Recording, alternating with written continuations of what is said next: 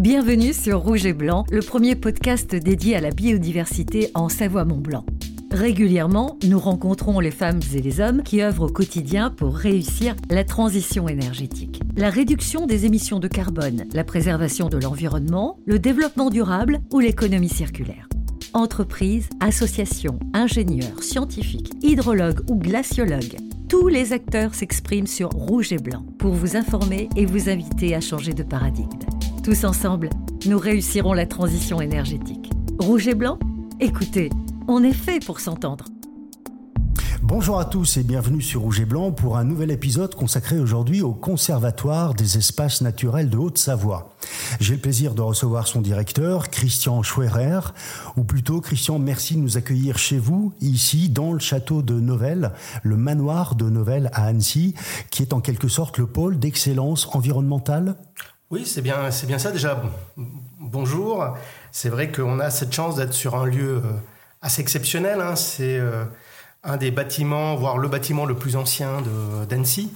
Et euh, bah derrière, il, est bien dans notre symbolique aussi de qui nous sommes, vu que ça allie bien patrimoine naturel, patrimoine culturel, mais aussi bien aussi ancrage territorial et euh quelque part notre rôle de structure euh, d'expertise et de connaissance. Combien de personnes travaillent ici sur le site? On Là sur le site, on est un peu plus d'une trentaine, sachant que derrière ce pôle d'excellence environnementale, il y a il y a certes Aster, le, conservatoire des espaces naturels de Haute-Savoie, mais il y a également derrière des liens avec euh, d'autres structures, notamment un élément qui n'est pas neutre, c'est euh, nous accueillons par an euh, plus d'une vingtaine d'étudiants en, stage, en, formation, et qu'on a aussi souhaité donner à ce lieu un rôle de, résidence de, recherche, de lien avec le monde académique.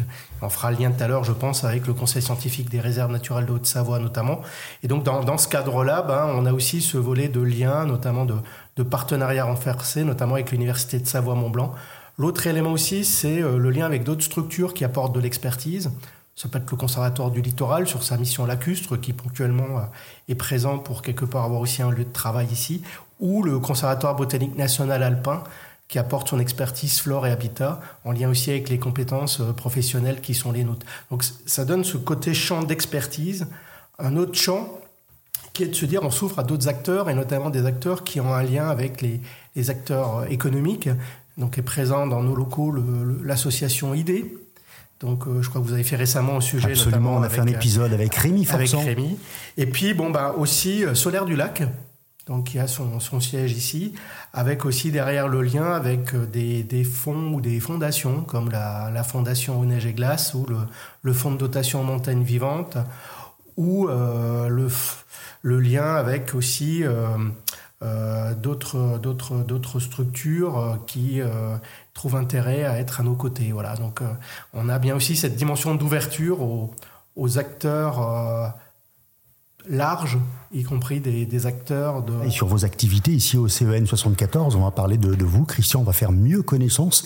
Quel a été votre, votre cursus? Je crois que ça fait déjà une bonne dizaine d'années que vous êtes le directeur du CEN 74. Ah, je me rapproche de ma 14e, cette belle structure, hein, le, le, conservatoire des, espaces naturels de Haute-Savoie-Aster. Euh, pour donner quelques, quelques faits marquants un peu de, de mon parcours, bon, moi j'ai fait un parcours dans mais ma formation est une formation universitaire dans le domaine de, l'écologie et de l'aménagement du territoire. De là, très, très rapidement, j'ai pu bénéficier d'un poste euh, d'abord comme conservateur de, de réserves naturelles dans, dans, sur le territoire du, du, massif des Vosges, donc en étant euh, salarié du, du, parc naturel régional des Ballons des Vosges, où j'ai d'abord commencé, donc, comme, comme dit, sur une mission de, de, de conservateur de réserve, Ensuite, euh, je me suis retrouvé responsable du, service environnement très, très rapidement, euh, où j'ai exercé cette fonction pendant un peu plus de, de 17 ans. Et sur la dernière année, je me suis retrouvé euh, ben, directeur par intérim de ce parc, avec notamment l'actualité de la révision de sa charte, sachant qu'en parallèle ou en, de cela, pendant cette période-là, notamment pendant 7 ans, j'étais également président du, du Réseau national des réserves naturelles de France ou président de la commission euh, air protégée de, du comité français de Lucienne, pour prendre que ces quelques, quelques exemples d'engagement. Et euh, bah, on va dire d'une petite montagne euh, qui a des ballons, je trouvais intéressant de m'orienter vers des montagnes avec des sommets, voire plus haut. Plus haut. Et d'où ma candidature, là, il y, a, il y a 14 ans, à ce poste de, de direction du, du, du, du, conservatoire. Voilà. Mais à l'origine, qu'est-ce qui vous a poussé à choisir cette voie? Parce qu'à l'époque, on parlait moins d'écologie, moins de sensibilité à l'environnement que maintenant. Alors, j'irais très très jeune, j'étais euh, un peu sensibilisé à ces questions-là. D'une part, bon bah, comme toujours, il y a, il y a le lien familial. Hein. Moi, c'est un peu les grands-parents, les parents qui m'ont qui m'ont sensibilisé. Hein. C'est que euh, bon, vous, quand on crée un parc national, on crée un établissement public. Le parc national est créé par décret ministériel. C'est le cas aussi des réserves naturelles nationales, ils sont créés par décret ministériel. Par contre, on met en place au niveau local un petit parlement local qu'on appelle le comité consultatif, qui regroupe l'ensemble des acteurs pour qu'il un lieu de débat, de dialogue sur la gestion. Et puis à côté, à la différence d'un parc national, on crée un établissement public, on, désigne, on, choisit, c'est l'État hein, qui choisit une structure gestionnaire qui peut être une association, ça peut être un, parc naturel régional, un, conservatoire d'espace naturel, une collectivité. Il s'avère qu'à l'époque, l'initiative qui a été prise de dire, bah, vu qu'on a euh, dans un premier temps la création de sept réserves naturelles nationales en, en, Haute-Savoie, qui est une particularité, on pourra y revenir. Il y a cette idée qui était de dire faut créer une structure pour gérer ces, ces réserves et créer une association qui s'appelait l'APEJ, donc l'Agence pour la protection et, l'étude et la gestion de l'environnement, qui a comme mission première de gérer ces, ces réserves naturelles pour le compte de l'État. Est-ce qu'ici en Haute-Savoie, on a plus de réserves naturelles qu'ailleurs, dans d'autres départements, avec la particularité toujours de la plaine et de la montagne? Alors la, la, particularité en, en Haute-Savoie, c'est qu'on est le département, il y a le plus grand nombre et la plus grande surface de réserves naturelles métropolitaines en Haute-Savoie. 22 euh, 000 hectares, si on compare avec euh, le parc national de la Vanoise, son corps de parc national, qui en fait 55 000, bah, c'est la moitié un peu de la surface d'un corps de parc national qui a été créé par le biais de l'outil réserve naturelle en, en, en Haute-Savoie. Alors d'une part pour préserver des petits écrins encore de nature au niveau des, des, deux lacs, hein, euh, Annecy-Léman, on a deux réserves naturelles à bout du lac euh, sur la commune de Doussard, à, à, Taloir pour la réserve de, de roc de chair avec des caractéristiques qui sont différentes. Hein. En cas, on est sur un milieu vraiment humide euh, qui, en même temps, bah, a la chance d'avoir encore un petit espace fonctionnel. On n'a pas prévu de. Il, s'avère que la ville d'Annecy s'est installée en en aval du lac. Elle aurait été, euh, elle aurait émergé en, en amont. Bah, on aurait un peut-être un, développement urbain qui serait autre sur cette zone du, petit lac d'Annecy. Et d'autre part, bah, on a la réserve naturelle de Roc de Cher, où là, on est sur une composante plutôt de... de on a au sommet un écosystème euh, euh, de, de, glaciaire, vu qu'on a une petite tourbière au, sommet, mais en même temps, sur les pentes, on est sur des espèces qui sont méditerranéennes, comme râpes de Montpellier, par exemple. Donc, euh, voilà, des petits microcosmes comme ça, ont des petits cœurs de, de, préservation de sites qui sont présents. La réserve naturelle du delta de la Drance, qui nous amène au Léman, où là aussi, ben, euh, un ensemble qui en plus est dans un, écrin un peu, un peu urbain aussi, hein, puisque on a aussi euh, quelques entreprises qui sont, qui sont proches de ces zones, mais on a encore un petit delta fonctionnel. Notamment les eaux d'évian, par exemple. Notamment les eaux d'évian, voilà. Et puis, bon, bah, après, on arrive sur le, l'entité qui est le balcon du Mont Blanc et du Mont Blanc, avec d'un côté la réserve naturelle des Contamines Montjoie, 5500 hectares, et de l'autre côté un ensemble de 16 000 hectares d'entenants, avec cinq réserves naturelles qui sont Passy, Sixte Passy, ou Sixte Fer à Cheval, Carla-Véron, Vallon de Bérard et Guy-Rouge. Alors, comme vous faites concrètement sur le terrain, comment faites-vous pour euh, bah, préserver ces espaces naturels? Ah bah, Pour préserver, bon, d'une part là, on est sur une mission, pour on est opérateur pour le compte de l'État pour la gestion de ces réserves naturelles, parce que c'est bien l'État l'autorité de la gestion de ces réserves. Euh, donc, euh, d'une part, il y a un décret ministériel qui donne des codes, des règles, préserver le, le, pourquoi de l'intérêt du site. On ne pas interdire, euh, on va dire, la, la plongée sous-marine, parce qu'il n'y a pas de milieu euh, marin, euh, par exemple. Par contre, euh, il peut y avoir des règles de, de, non-dégradation, de, de, respect, de non-dérangement. et puis, quelque part, globalement, c'est surtout des règles de, bonne conduite et de civilité qui s'imposent aussi sur ces territoires-là comme ailleurs. Est-ce que vous avez du personnel sur le terrain qui sont un peu les, gardiens de la nature, les gendarmes? Alors nous, notre activité en pour cette mission de, gestionnaire de réserve, ben, c'est euh, un peu plus de la, on va dire presque la moitié de notre activité professionnelle. Donc c'est une, sur une équipe d'un peu plus de 50 salariés, il y en a, euh, j'ai 25 collaborateurs euh, qui sont vraiment mandatés pour la gestion de ces réserves, donc avec des petites équipes par site, avec un, une conservatrice. Il s'avère que l'équipe sur ces fonctions-là est, féminine, avec aussi du coup qui, joue ce rôle de, de relais local sur la, la, gestion, qui a sous son autorité en lien direct des gardes techniciens qui sont donc du coup comme vous avez des, des, gardes moniteurs dans les parcs nationaux, bah, vous avez des gardes techniciens, des, gardes de, réserve naturelle en, en Haute-Savoie. Et donc, pour chaque site, il y a une personne présente. Ces personnes-là aussi une autorité de police, parce que du coup, c'est les agents commissionnés de l'État qui, dans ce cadre-là, ils sont assermentés, par exemple. Sont assermentés, ils sont rattachés au parquet, procureur de la République, et du coup, assurent du coup là aussi un rôle de surveillance, sachant que l'objectif premier, c'est pas de verbaliser. Tout à fait. C'est de sensibiliser, de, de, de de partager les enjeux de connaissances sur ce territoire-là, mais aussi derrière d'être acteur de la gestion.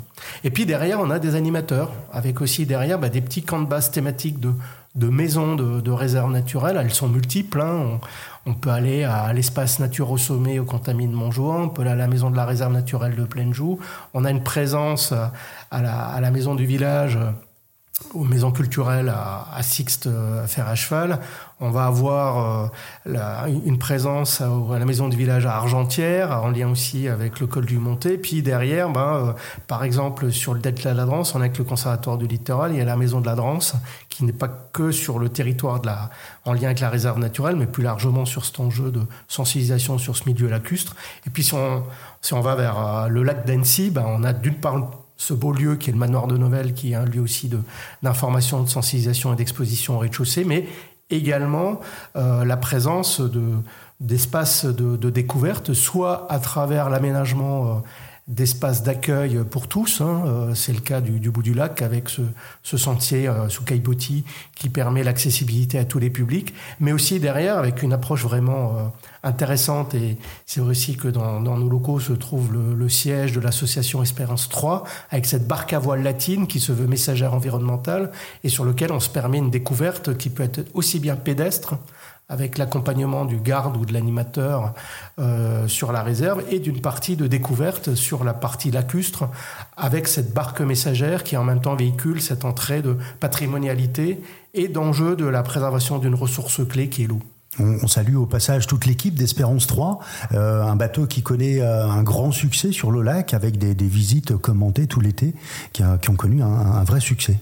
Tout à fait. Et puis, bon, par exemple, euh, dans, dans, des actions un peu concrètes, ben, on, on, a aussi une démarche auprès du, du, public scolaire et du public à handicap. Donc, c'est aussi une manière de, de créer l'inclusion et l'adhésion, parce que je pense que c'est un enjeu. On préserve bien ce qu'on connaît bien, et pour que quelque part on est convaincu que bah, les bonnes mesures, les bonnes démarches sont prises, bah, il faut expliquer, il faut partager. Et derrière aussi, bah, il faut agir, parce que bon, bah, on est dans un contexte où quelque part, il est plus temps d'attendre, mais de rentrer dans du concret euh, on va en au quotidien. Oui, euh, ça veut dire que vous vous protégez, vous sensibilisez, vous informez également le grand public. Vous sentez qu'il y a un gros besoin d'information pour sensibiliser les gens?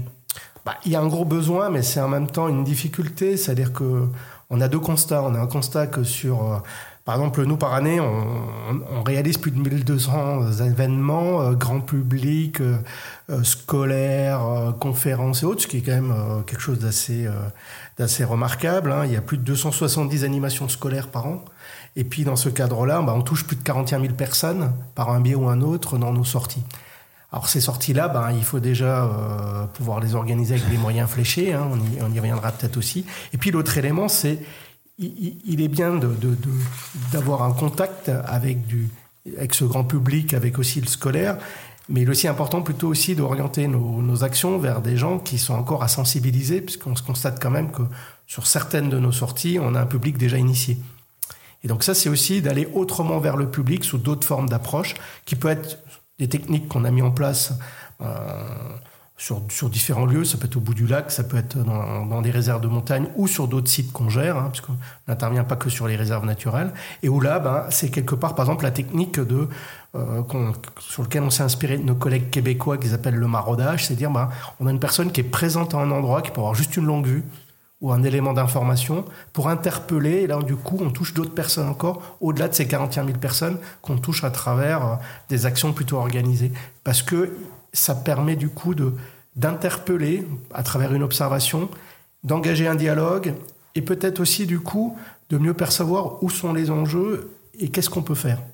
Oui, dans information, il y a formation aussi. Hein. Peut-être que vous éduquez les gens à avoir une bonne conduite dans la nature On essaie. Maintenant, on sait que tout ça, c'est, c'est comme dans l'éducation des enfants. Il y a la, je crois que dans l'enseignement, on parle de pédagogie clarifiante et qu'il faut répéter les choses. Je pense qu'on est un peu dans ce registre-là aussi. Voilà. Est-ce que vous sentez que le public s'intéresse un peu plus qu'avant à la nature et comment la protéger? Bah, Je pense qu'il y, avait déjà une, une, sensibilité à ce sujet. Maintenant, on voit que c'est un sujet qui, dont on parle beaucoup plus et qui est beaucoup plus médiatisé aussi.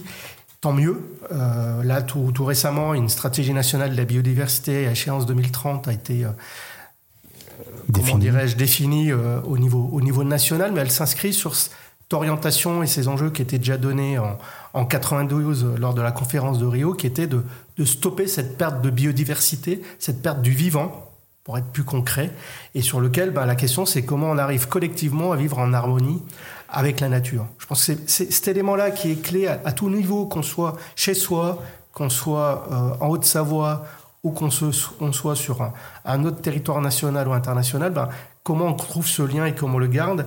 Et on, a des constats, les constats sont pas bons. Hein. Sixième extinction de masse qui est évoquée euh, par la communauté scientifique, euh, un contexte climatique qui, est plutôt à, comment dire, il continue à faire chaud, je crois. Quelquefois aussi, il continue à pleuvoir beaucoup plus que ce qu'on avait l'habitude d'avoir sur certaines périodes. Il y a beaucoup d'eau maintenant, et il y en a pas, il y en a beaucoup l'automne et l'hiver, et pas l'été. Bon, on a globalement euh, les mêmes quantités. Oui. Par contre, ils sont répartis différemment. Il y a une évolution. Il y a une évolution et l'impact, le marquage de la saisonnalité n'est plus la même. Euh, on disait l'autre jour avec un, avec, un ami que quelque part on découvrait peut-être en, en Haute-Savoie la mousson qui, qui, démarrait, euh, qui cette année a démarré en octobre et qui s'est presque poursuivi jusqu'au début décembre avec des, des, pluies conséquentes, avec aussi tout ce que ça induit en, en, en impact, en, en, pression, euh, notamment des crues. Hein, donc, euh, est-ce que, est que le changement s'accélère là depuis 2-3 ans où il fait très chaud l'été, où on manque d'eau, on parle de sécheresse et, euh, et on manque d'eau et, l'hiver il y a beaucoup plus d'eau qu'auparavant? Il, il, y a un dérèglement qui est plus significatif, plus prononcé depuis On a une accentuation maintenant. Bon, restera à voir un peu la, la, la, manière dont cette fréquence se, se, renouvelle, parce que bon, ben, il y a aussi de l'observation à avoir. Maintenant, les, les, tendances sont données. Ça fait trois ans qu'on voit que bon, ben, ça, ça chauffe plus l'été euh, qu'on a moins d'eau. Et on l'a vu avec euh, bah, rien que la variabilité du, du, niveau d'eau du lac d'Annecy, avec euh, à un moment donné un lac très bas, un marnage qui quelque part s'est imposé à nous. Et de l'autre côté, bah, encore peu, une, une, piste cyclable de la voie verte qui était sous eau à certains endroits. Et le lac du Bourget qui déborde. Et le lac du Bourget qui déborde. Donc on, on a des phénomènes qui, qui sont amplifiés et dans cette amplification, bah, c'est aussi notre adaptabilité à voir comment on trouve nos repères dans ce cadre-là. Parce que quand il fait plus chaud, il nous faut des puits de fraîcheur, des lieux de ressourcement. Et derrière, bah, euh, nos espaces naturels, et notamment, bah, je prends l'exemple là des, deux réserves naturelles Roc de Cher au, au, bout du lac, ils jouent ce rôle de, de, de, de puits de fraîcheur par rapport à des endroits où on a besoin d'avoir un, un, endroit d'ombre, un endroit aussi de, de, de ressourcement. Et on revient derrière sur des questions de santé. Parce qu'on est dans cette dimension de euh, le lien entre environnement, santé humaine, santé animale et, végétale est une réalité. Le monde du vivant. Et le monde du vivant, et derrière, il n'y a qu'une santé. C'est la même. C'est, euh, et quelque part, elle est interagie et elle lie à ce volet-là. Et on oublie souvent que la biodiversité, c'est la base de tous les besoins essentiels de l'être humain. C'est euh, respirer, c'est boire, c'est manger, c'est soigner, se chauffer, bah aussi euh, être inspiré, apprendre, et puis que derrière ça rend des services et ça les rend gratuitement. Donc plus on, on altère, bah plus euh, quelque part ces services, il faudra trouver manière de les avoir, peut-être avec, peut-être euh, quelquefois pour certains la réponse elle est dans l'orientation technologique. Et sûrement il y a des choses là-dedans qui peuvent nous être utiles, mais je pense que ça peut pas être l'unique solution. C'est que derrière le la première solution, c'est quelque part peut-être les solutions fondées sur la nature qui sont dans leur mécanisme gratuit et deux, elles rendent la durabilité et la fonctionnalité des choses. Parlez-nous justement de la résilience des écosystèmes, concrètement. À bah, la résilience, le constat qu'on a, c'est euh, euh, l'impact climatique est moindre sur un écosystème qui est fonctionnel, dans lequel on a une surface suffisante et où quelque part il y a ce qu'on appelle la, la, la, résilience qui peut fonctionner, c'est-à-dire que l'impact de ce changement est atténué. Parce que l'environnement est riche, c'est ça? Parce que l'environnement est riche et parce qu'on est à une échelle de fonctionnalité où quelque part ça fait tampon. Et c'est des mécanismes qui préexistaient, quelque part on les a déréglés, et euh, bah, le, concept maintenant de l'anthropocène où l'homme intervient comme acteur direct de ces changements à tout niveau, et euh, les, constats nationaux le montrent, hein, il y a cinq grandes pressions qui ont euh, une, une, importance majeure Un impact, sur, Le premier c'est le changement d'usage, donc là c'est l'urbanisation, pour prendre un exemple concret chez nous, mon département de la Haute-Savoie, où bon, bah, on est en territoire de montagne, donc euh, à un moment donné, la, construction en pente, ça a ses limites. Donc il y a une pression forte sur la plaine. On sait qu'on a une urbanisation qui est là importante. Euh, euh, si on se limite à la surface de la plaine, on est sur 20%. 20% de surface urbanisée. Donc il y a à contraindre, il y a, ça revient derrière sur toutes les orientations qui sont données d'un point de vue gouvernemental et d'action locale à travers les documents d'urbanisme, sur lesquels on joue notre rôle d'appui et de conseil sur la prise en compte d'éléments environnementaux. Donc ça, c'est une activité, par exemple. Est-ce que vous jouez un rôle dans le, le fait que les, les, permis de construire soient de moins en moins délivrés, puisqu'on a un ah. gros problème de logement quand même en Haute-Savoie? Nous, on n'est pas là pour faire les choix urbanistiques. On apporte les éléments de connaissance, et là on revient sur la notion de de connaissances et d'observatoires. Et, je pense que ça, c'est un élément clé pour prendre une bonne décision. Il faut derrière être éclairé. Éclairé avec des faits réels, factuels, qui ne sont pas soumis à controverse. Et c'est là qu'on intervient, nous, notre rôle d'expertise. Et on apporte là des éléments environnementaux qu'on porte à connaissance, dans lequel, après, ben, c'est bien la collectivité locale qui les prend en considération dans leurs documents d'urbanisme, et après la phase de validation qui est portée par les services de l'État. On n'est pas un arbitre. Par contre, on a un rôle d'apport de, connaissances et on est euh, un référent, on souhaite être du moins un référent territorial sur ces questions-là. Comment on fait euh, pour résoudre le problème de la Haute-Savoie, cette, euh, forte demande de, de logement et cette pénurie de logement en même temps? Bah, L'enjeu, c'est quelque part de d'être dans l'optimisation des, des, surfaces disponibles et c'est aussi derrière une évolution à, à accompagner et on, a tous aussi nos, nos, propres habitudes culturelles et, et, d'usage de, de, son chez-soi. Donc, euh, et, et, donc, euh, du coup, c'est tout un accompagnement dans la durée. Je pense que les, changements brutaux ne marchent pas. Ce qu'il faut, c'est se dire qu'on a moins d'espace et il faut voir comment le cohabiter différemment. Il faut aussi avoir des logements qui, quelque part, coûtent moins d'un point de vue énergétique. Ils auront un effet bénéfique sur l'impact carbone, euh, l'empreinte carbone et sur l'impact changement climatique. La, question, c'est euh, bah, plus on attend de faire et plus on se met euh, des contraintes à le faire, bah, plus quelque part on sera dans la brutalité de se l'appliquer. Mais, mais, ça c'est classique, c'est dans tout domaine. Hein. C'est, c'est quand on est face au mur, c'est pas pareil que si on a quelque part le temps de, de, freiner, de, de de l'anticiper. oui. Euh, peut-être qu'il faudrait mieux aménager les espaces existants pour la construction, par exemple, ou la loi ZAN qui prendrait tout son sens?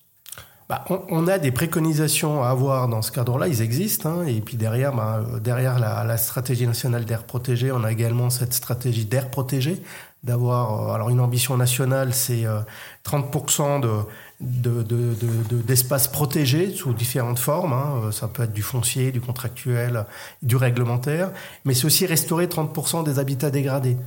Et là aussi, en Haute-Savoie, il y a des choses à faire. C'est-à-dire qu'on a une ambition qui a été donnée, qui a été donnée à, une conférence euh, qui, est la COP 15, la biodiversité en, en décembre 2025, qui est de protéger et restaurer la nature à, échéance 2030. Euh, Donc c'est euh, cet accord de Cuming-Montréal. Hein.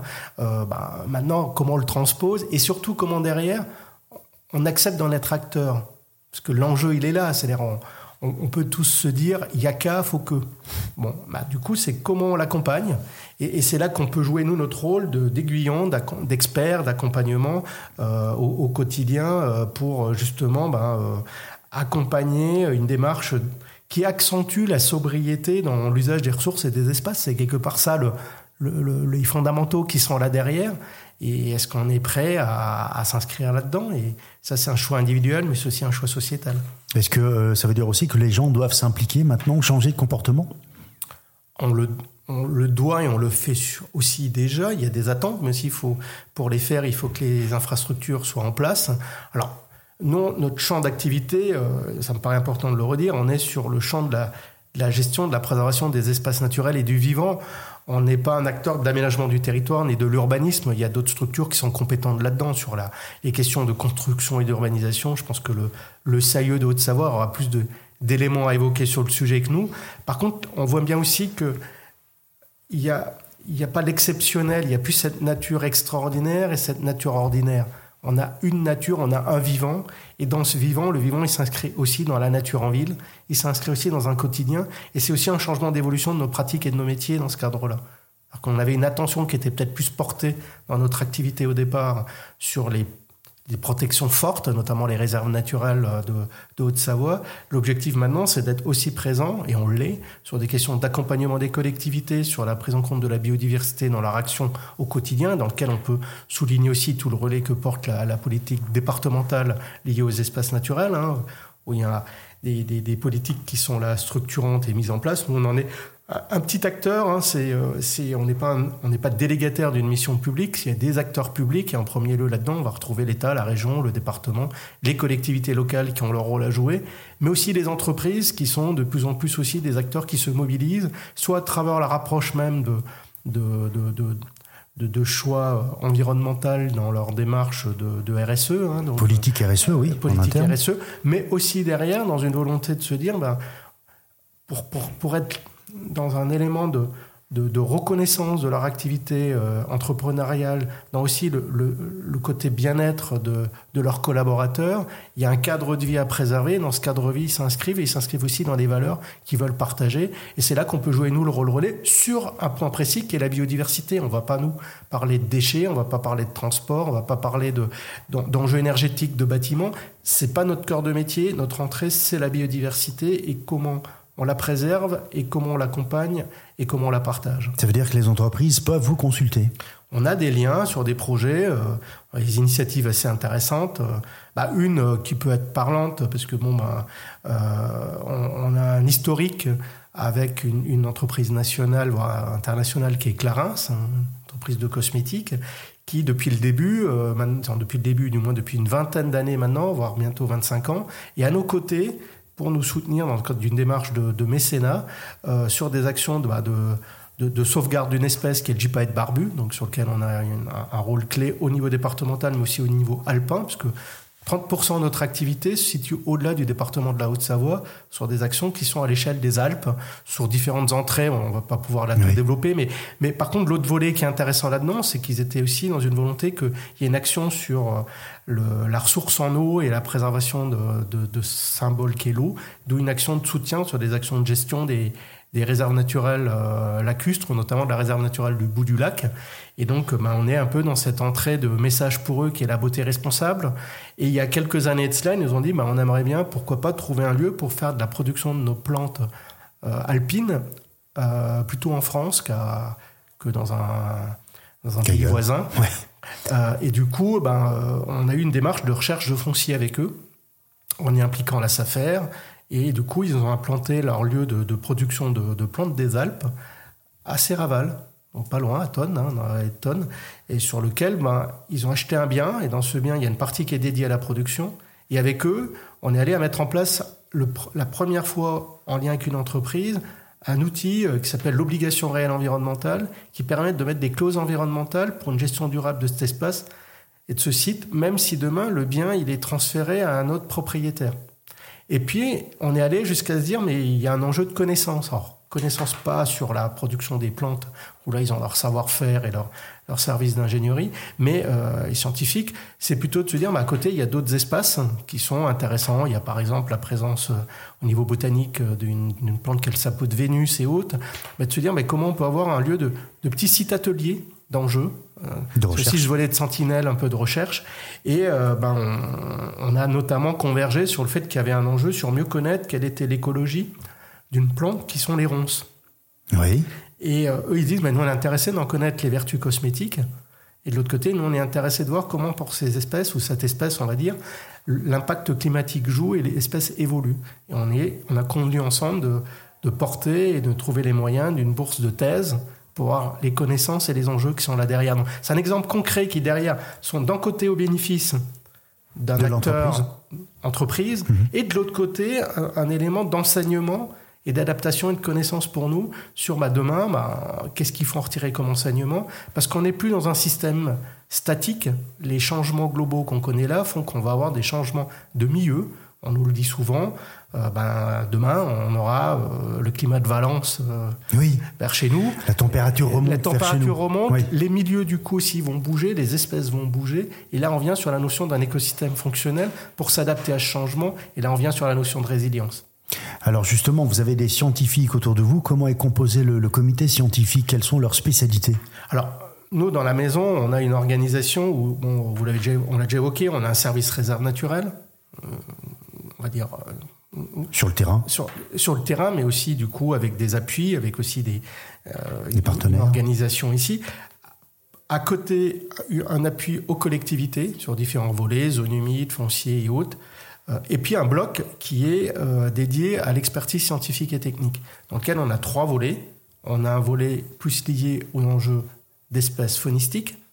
Et c'est là-dedans qu'on retrouve l'action en faveur du GPET et la gestion du centre d'élevage et un programme à l'échelle des Alpes mais on a aussi là des programmes qui peuvent être liés à, à, des, à des liens sur euh, euh, conciliation de pratiques et des rangements par rapport à des espèces euh, emblématiques de la montagne, qui sont appelle des espèces blanches comme le lièvre variable ou le lagopède, pour voir un peu les impacts.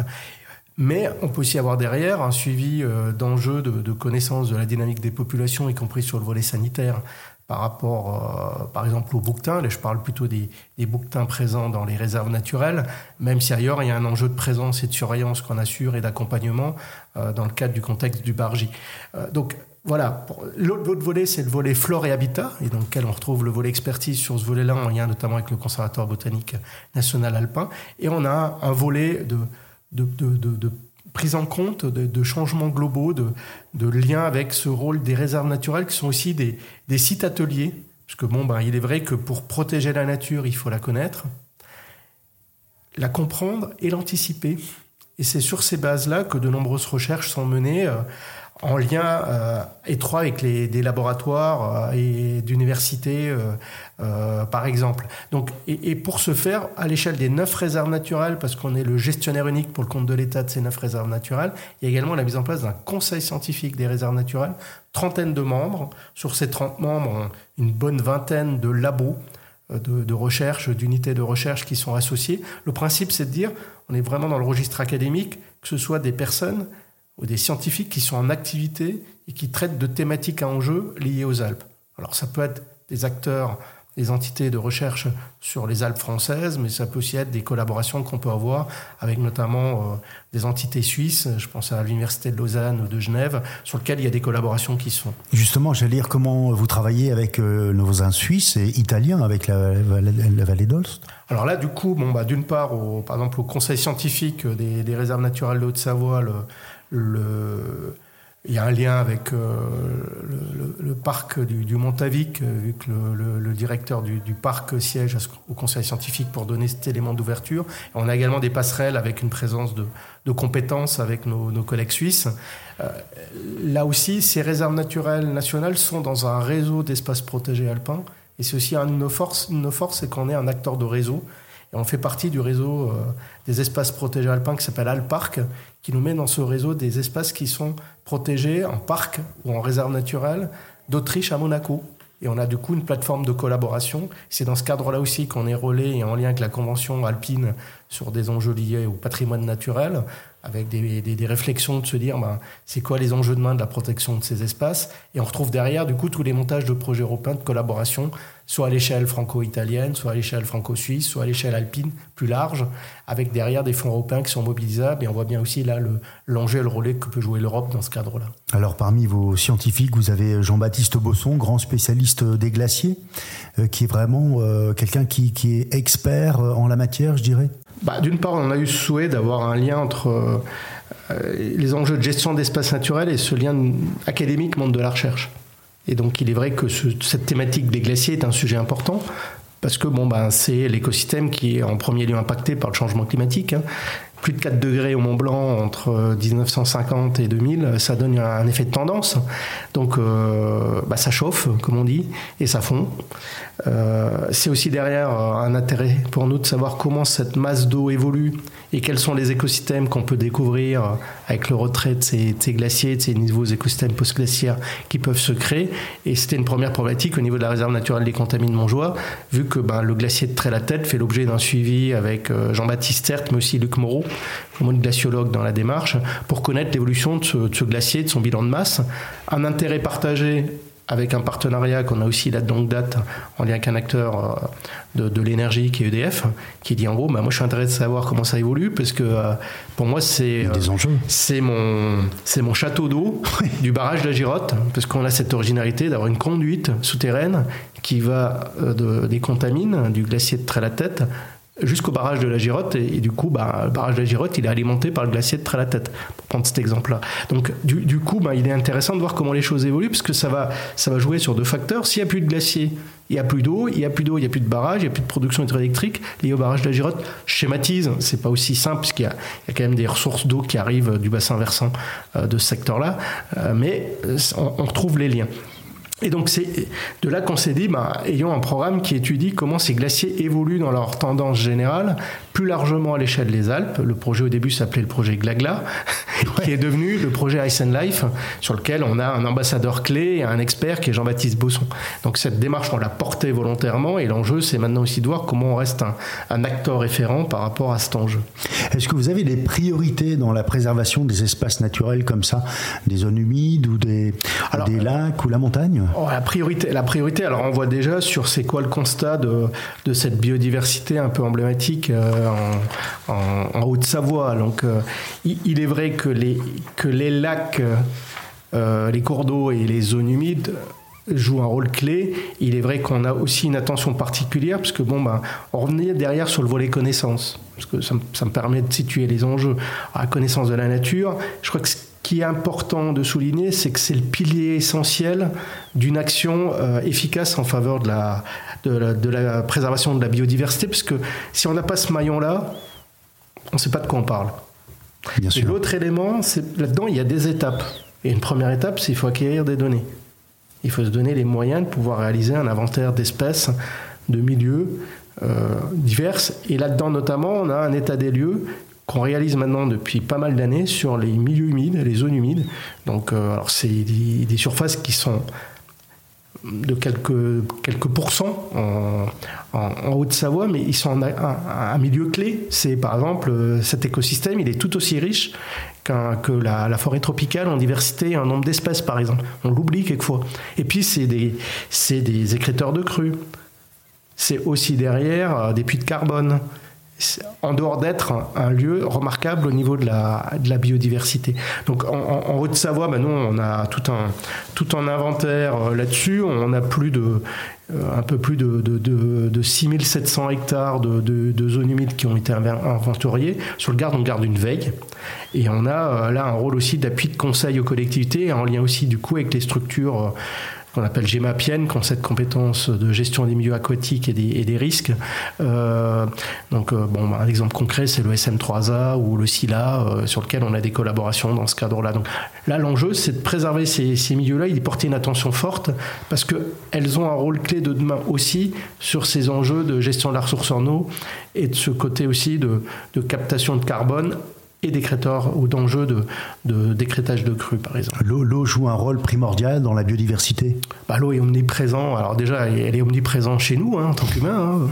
Vous enlevez l'eau, on est tout sec, je crois. 70%, je crois, c'est ça Tout à fait. donc, donc, déjà, il y a cet élément-là. Puis de l'autre côté, bon, bah, euh, euh, nous, on le voit bien dans dans, notre symbole, euh, dans, notre logo, on a une espèce emblématique euh, pour laquelle on a eu toute une action de son retour, c'est le gypaète barbu. Oui. Donc ce, que vous avez réintroduit. On a réintroduit euh, ce vautour de casseur d'os, hein, donc c'est le dernier maillon de l'écarissage. Donc cette espèce, on, a une belle réussite de retour. Hein, on n'est plus à parler de renforcement de population sur les Alpes. On est plutôt maintenant à accompagner les démarches. Et, et ça, pour moi, c'est une belle symbolique de réussite parce que tous les acteurs se sont appropriés le symbole de l'espèce et veulent en être acteurs, ils en sont fiers.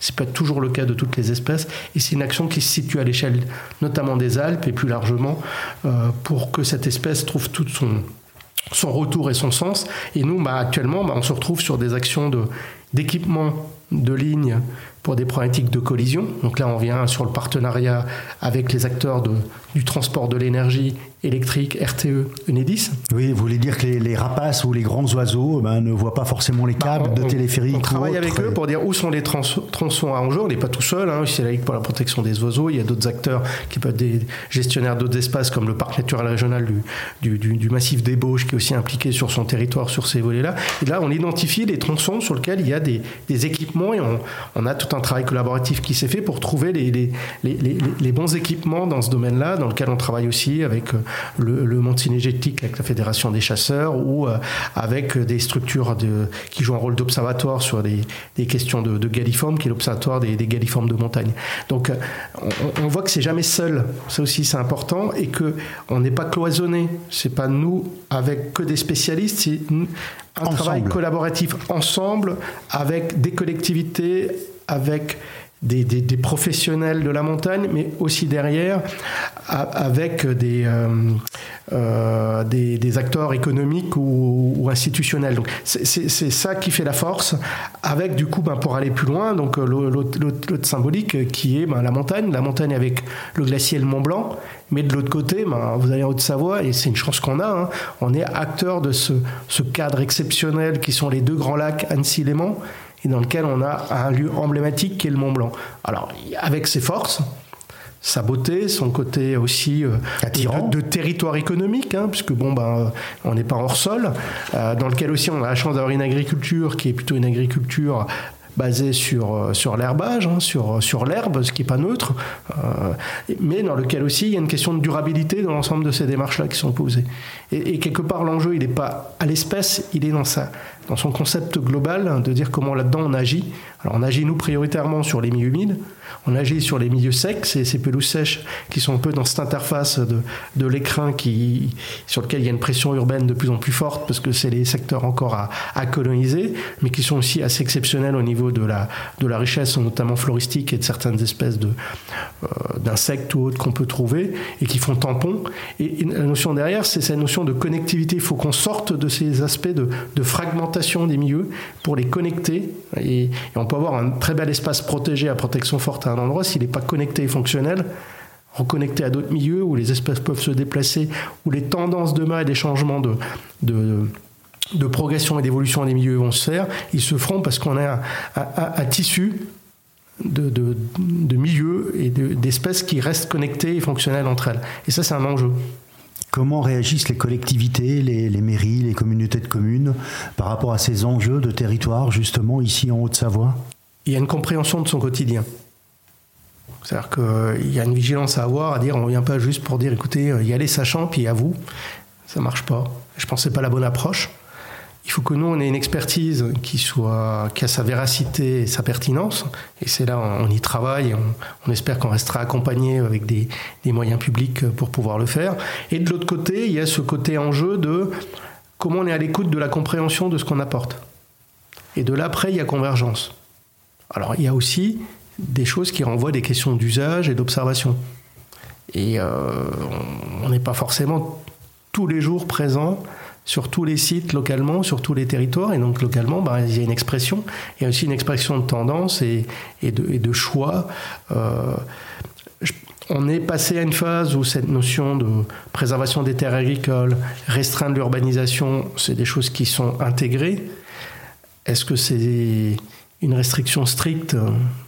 C'est difficile surtout quand on est un territoire en croissance, en nombre de population, en besoin de, de, de lieux d'habitation. Donc, euh, donc c'est, euh, de trouver l'équilibre, le juste équilibre. Et je pense que euh, avec notre prisme ou le prisme qui peut être le mien sur un, une approche plutôt environnementale et de la conservation, bah, quelquefois on aurait des attentes qui pourraient être un peu plus importantes. Et il y a cet élément de, de, de, lieu de, de, débat et d'échange qui sont, dans lequel on essaye d'être présent sur différentes instances, hein, notamment la présence à la commission départementale des cités des paysages, la commission départementale sur la gestion des, de la préservation des, des terres agricoles et forestiers, la CDPNAF, sur lequel on apporte notre rôle d'expert. On n'est pas décideur, on apporte un, on est un parmi d'autres mais dans l'optique d'éclairer. Et il y a aussi l'enjeu que l'éclairage, on puisse le faire le plus en amont possible et que les données qu'on fournisse et qu'on puisse partager, bah, on puisse les réactualiser, les gérer. Et là, on revient sur la partie expertise qui permet derrière d'accompagner euh, le volet partage et compréhension et derrière l'accompagnement et derrière l'action. Alors, dans l'action, quelles seront les grandes dates de vos actions en 2024 en 2024, on a quelques dates d'anniversaire. Il y a la réserve naturelle du bout du lac qui va fêter ses 50 ans. Donc ça, c'est quand même un. Déjà. 50 ans, c'est l'âge où on, je crois on est mûr. donc, euh, donc ça et, ça, et ça permet de voir que euh, une action doit, de, de, de gestion d'espace naturel ou de préservation, elle a ses, ses prémices qui quelquefois sont un peu, quelquefois tumultueuses, mais qu'on voit qu'à un moment donné, il peut y avoir adhésion, voire même euh, volonté d'être, d'en être acteur fortement. On disait un peu comment on peut en être acteur. Bah, la réserve naturelle du bout du lac, c'est un exemple concret. Une association d'amis qui sont des habitants du territoire, qui quelque part s'impliquent bénévolement pour accompagner la gestion de la réserve naturelle. Ça, c'est une action concrète. L'autre action, c'est sur cette commune-là, vu que on n'est pas loin, la réserve est pas loin de de, l'endroit où se trouve l'école euh, l'école communale, hein, l'école primaire, ben, on a fait une démarche d'en faire avec une classe une aire terrestre éducative. Donc c'est cet endroit où l'école se dit, ben, euh, nous enfants, euh, on va être des observateurs de la nature et on va aussi être un peu les, les, acteurs, sentinelles, les acteurs de la compréhension de, de, qu'est-ce qui se passe localement. Déjà dans, dans, sa, dans sa proximité avec la création d'une petite mare dans l'école. C'est tout simple, mais bon, ça, ça crée l'observation. Le, et, et, parce que faisons en sorte de ne plus être déconnectés. On a tous les outils actuels, technologiques possibles, et, et nous-mêmes, et moi-même, je l'utilise. Euh, je parle notamment de mon portable, hein, où quelque part très vite, on a une info euh, immédiate, et, et, on a un besoin de se ressourcer, de se poser, et de se dire, bah, cet endroit-là, bah, du coup, c'est un endroit de, de ressourcement, d'émerveillement, mais c'est aussi un endroit où on se dit, bah là, si on le préserve, c'est quoi les effets bénéfiques bah, On n'aurait pas cet endroit de, du secteur euh, de la réserve du bout du lac, bah, on n'aurait pas une roselière qui joue un rôle d'épuration, de qualité de l'eau. C'est pour ça que le syndicat du lac d'Annecy a toute une action de préservation de ces, milieux, même s'ils sont encore sont, devenus un peu partis un peu plus congrus que ce qu'ils étaient à un moment donné. C'est aussi un endroit où du coup on va retrouver des espèces qu'on ne trouve pas ailleurs, qui ont eu un enjeu de patrimonialité. Sans parler du castor, mais ça peut être aussi la, présence euh, euh, d'oiseaux hivernants ou autres sur ce secteur-là, parce qu'ils trouvent leur zone de refuge. Mais tout est lié en Donc, fait. Tout est lié et, et, c'est là que je trouve qu'on a, euh, euh ben, au bout de 50 ans, une, une appropriation et euh, avec aussi quelquefois encore des sujets qui sont pas simples. Hein. Cet endroit est, est, zone de refuge de la faune. On, on, a des sangliers, des cerfs, des chevreuils. Ben, ils se déplacent et puis bon, ben, on a des problématiques qui sont posées de, de collision et de savoir aussi comment on prend en compte. D'où le fait d'avoir un dispositif d'alerte qui a été mis en place notamment grâce au, à la Fédération départementale des chasseurs et les conseils départementaux de la Haute-Savoie qui ont poussé pour voir un peu comment des équipements peuvent se mettre en place concrètement là-dessus. Maintenant, après, on revient des questions de civilité. C'est-à-dire que quand le voyant s'allume et qu'on dit qu'il y a un risque, bah pourquoi on accélère? Parce que là, du coup, il y a un risque de collision réelle. Bien sûr. là, on revient sur bah, est-ce que j'ai bien pris en compte que là, il y avait une prudence à avoir, un respect et ça, on peut le transposer à d'autres situations. Bien sûr. D'autres rendez-vous sur 2024 bah, Sur 2024, pour nous, c'est euh, l'année aussi où on, va surtout poursuivre pas mal, euh, pas mal d'actions, hein, euh, des, rendez-vous annuels pour bah, début février, c'est la période où on met un accent sur les, les milieux humides, ce qu'on trouve derrière la, date, euh, la date anniversaire de la convention Ramsar, euh, sur cette préservation des grands ensembles de, zones humides fonctionnelles. On va voir la fête de la nature, où on aura à nouveau un événement. L'objectif aussi, c'est un programme de, rencontres et de conférences qu'on souhaite euh, mensuelles dans ce lieu magique qui est le manoir de Novelle. Et puis, c'est aussi l'occasion de, mettre en, avant euh, euh, tout ce programme d'animation, euh, surtout tourné sur la, période estivale, puisque c'est là qu'on est un peu plus, hein, où les sorties sont un peu plus, un peu plus nombreuses. Donc, je dirais, on n'est pas sur un, sur un fait marquant, on est plutôt sur de la continuité, avec quand même des temps comment de, rencontres et d'événements euh, conséquents. Voilà, donc euh, parce que bon bah je l'évoquais tout à l'heure, 1200 animations par an, c'est quand même pas neutre. Donc déjà si on arrive à, garder l'ambition et la voilure de ce côté-là, ben, c'est une, une, vraie réussite. Et puis rester reconnu et, accepté euh, dans, ce beau territoire, ben, c'est aussi un beau défi. Alors justement, j'ouvre juste une parenthèse, l'été ou l'hiver, comme euh, la Haute-Savoie attire beaucoup de touristes, est-ce que c'est compliqué pour vous de faire respecter un peu les, la réglementation, on va dire, pour protéger ces espaces naturels en montagne ou en plaine? L'élément qui change, c'est qu'avant on avait un effet de saisonnalité. On avait en gros un pic d'activité pour les réserves naturelles de montagne pendant six mois. Après, on va dire qu'après, il y avait une période un peu de, de calme. Bah, l'enjeu nature, l'enjeu d'être dans un espace de, liberté, euh, c'est généralisé. Et donc, du coup, l'activité, c'est toute l'année. L'enjeu pour nous, du coup, c'est de dire euh, il y a des endroits où, quelque part, faut que quelque part on ne dérange pas, on n'intervient pas, parce que la, faune euh, hivernale est plus sensible au dérangement, du moins pour certaines espèces l'hiver, qu'en été. Et là, du coup, on met en place des zones de, tranquillité qui sont matérialisées aussi. C'est le cas, par exemple, là, ces jours-ci, sur la, réserve naturelle des, des Contamines de Montjoie, mais pas que. Hein, il y a d'autres sites comme ça. Et euh, l'enjeu, du coup, après derrière, bah, c'est accentuer la présence et la surveillance. Et, eh oui. et puis, le paramètre qui se rajoute, mais qu'on qui n'est pas lié qu'aux réserves naturelles de Haute-Savoie, c'est le paramètre risque. Parce que par cet aléa climatique, le risque avant, avant, avant, d'avalanche. d'avalanche est plus euh, est plus important que, ce qu'on a connu avec des épisodes plus, plus réguliers. Et ça envoie aussi sur nous des questions de changement de pratique et de sécurité de la pratique du, du, personnel. C'est euh, un accompagnement formation plus conséquent été hiver par rapport au fait que ben on est dans de la haute montagne on est dans la montagne. Donc il y a des règles à respecter. Et le premier élément c'est sa sécurité à soi. Derrière il y a l'information des autres et aussi d'être derrière dans, un, dans, une démarche de se dire ben, comment sensibiliser pour dire ben, à cet endroit-là, allez, y aller peut-être pas ou y aller peut-être pas forcément aussi en nombre, mais en, n'étant pas non plus que à générer des frustrations, parce que je pense qu'on a encore assez d'espace pour que tout le monde puisse y trouver son, son bonheur ou son intérêt. Le mot qu'on peut retenir de cet entretien, c'est que vous vous adaptez en fait à l'évolution de la nature et des risques. L'adaptation. Adaptation, c'est-à-dire que et puis le mot-clé, c'est convaincre, mobiliser, entraîner, euh, accompagner l'ensemble des acteurs euh, afin de, préserver et protéger un patrimoine naturel remarquable ou ordinaire maintenant, parce qu'un euh, patrimoine naturel qui est ce qui est l'ADN de la Haute-Savoie, comme l'est l'activité économique de montagne ou l'activité industrielle de ce territoire. Et c'est là les éléments de convergence à trouver.